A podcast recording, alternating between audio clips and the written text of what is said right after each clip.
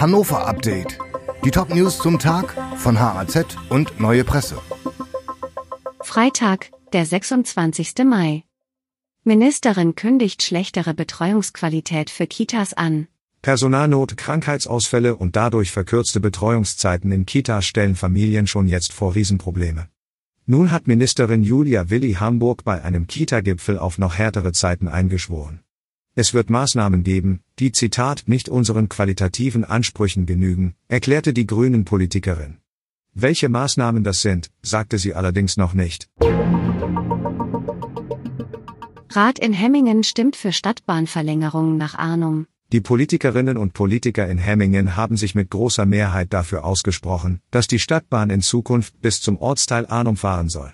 Nur eine Gegenstimme aus der CDU gab es bei der Abstimmung über das umstrittenen Projekt. Die Versammlung der gesamten Region hat in der Sache das letzte Wort. Stimmt sie zu, könnte die 1,6 Kilometer lange Trasse zum Ende des Jahrzehnts fertig sein.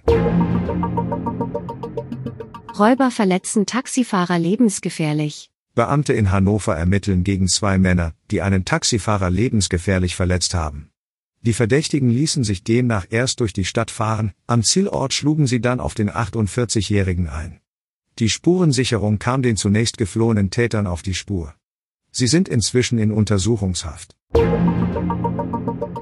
96 Fans planen Demo gegen neuen Stadionvertrag. Anhänger der Roten machen mobil gegen den geplanten Stadionvertrag, den die Stadt mit dem Club schließen will. Vor dem letzten Heimspiel am Sonntag rufen sie zu einer Demo auf. Nach dem Vertragsentwurf soll der Verein bis zum Jahr 2096 jährlich 27.000 Euro Pacht an die Stadt zahlen. Anders als der Steuerzahlerbund stören sich die Fans nicht an der von manchen als zu niedrig kritisierten Summe, sondern grundsätzlich am Gesellschaftskonstrukt von Club, Verein und Stadion. Dyke March zieht am Freitagabend durch die City. Das bevorstehende Pfingstwochenende ist traditionell das Datum, an dem die queere Community der Stadt für Toleranz und gegen Diskriminierung eintritt. Am Freitagabend ab 18 Uhr zieht der Dyke March durch die Stadt. Am Sonnabend und Sonntag schließt sich der Christopher Street Day auf dem Opernplatz an. Bei der Party und Konzerten werden bis zu 25.000 Menschen erwartet. Dieses Hannover Update wurde maschinell vertont. Der Autor der Texte ist Volker Wiedersheim. Alle weiteren Ereignisse und Entwicklungen zum Tag ständig aktuell unter haz.de und neuepresse.de.